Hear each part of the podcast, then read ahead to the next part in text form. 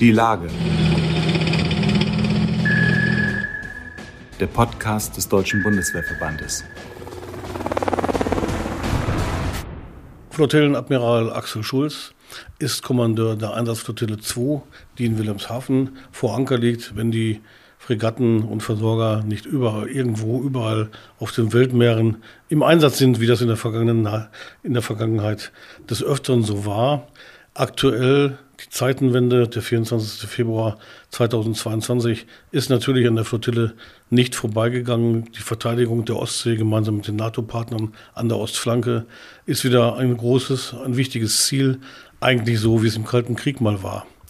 Das führt dazu, dass natürlich die Einsatzflottille 2 die Männer und Frauen, die dort ihren Dienst tun, viel mehr trainieren müssen, viel mehr hinarbeiten müssen, am scharfen Ende des Berufs, wie man so schön sagt, bestehen zu können. Deswegen ist die Einsatzflottille 2 wahrscheinlich auch so kampfbereit wie lange nicht in diesen Tagen.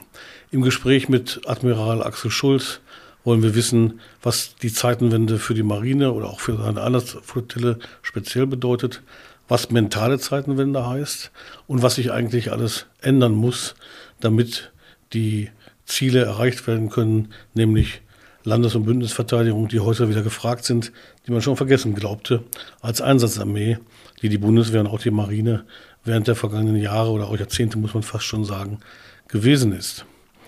Mein Name ist Frank Jungblut, ich bin Chefredakteur des Magazins Die Bundeswehr. Sehr geehrte Mitglieder und Freunde des Deutschen Bundeswehrverbandes, ich begrüße Sie herzlich zu einer neuen Ausgabe unseres Podcasts Die Lage. Diesmal sind wir im Gespräch mit Admiral Axel Schulz. Er ist Kommandeur der Einsatzflottille 2 in Wilhelmshaven. Der Marineoffizier hat viel Erfahrung in seinen Auslandseinsätzen gesammelt. Die neue Lage ist für ihn eine Herausforderung, die es mutig anzunehmen gilt, wie er sagt. Herr Admiral, wie kampfbereit ist die Einsatzflottille 2 eigentlich heute? Als größter Kampfverband der deutschen Marine beteiligt sich die Einsatzflottille 2 mit ihren Männern und Frauen, ihren Einheiten an Übungen wie Joint Vision, Heimdall und Northern Coast, aber auch an Einsätzen wie Irini und in der Ägäis.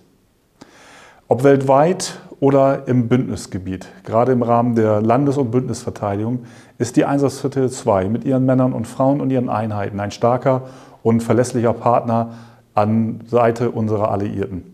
Wie sehr wirkt sich die Zeitenwende aus, die Bundeskanzler Olaf Scholz drei Tage nach dem Angriff russischer Truppen auf die Ukraine ausgerufen hat? Manche reden oder sprechen auch vom Epochenwandel, Zeitenwende, Epochenwandel, zwei Begriffe.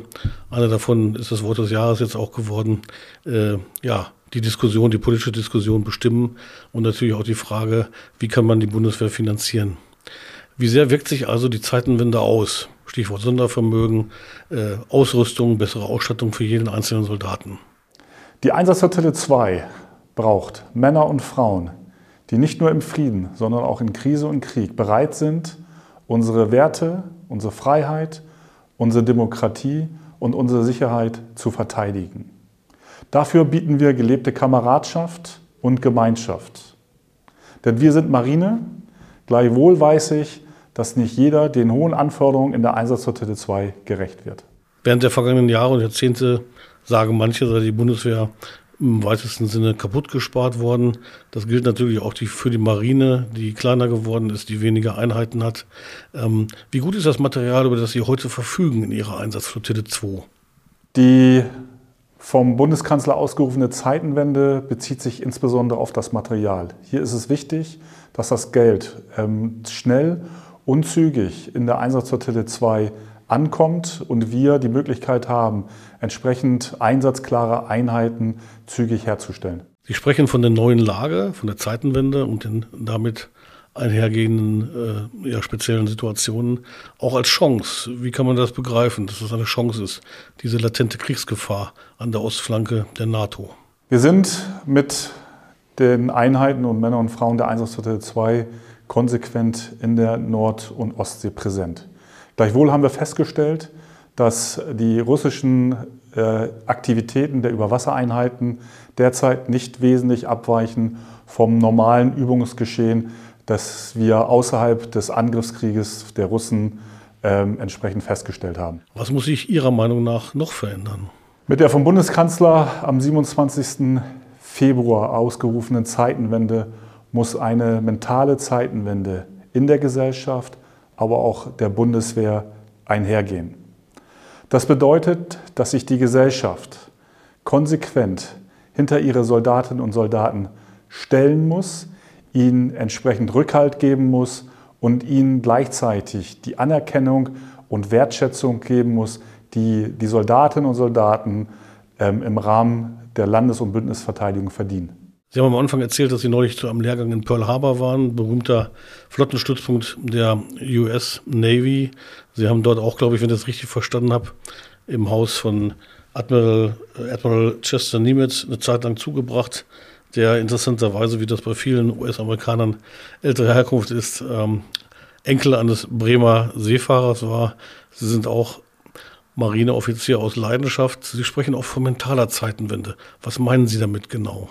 Für die Bundeswehrangehörigen in allen Bereichen, zivil als auch militärisch, insbesondere auf allen Führungs- und Entscheidungsebenen, bedeutet mentale Zeitenwende, dass wir uns konsequent an der aktuellen und neuen Sicherheitslage ausrichten.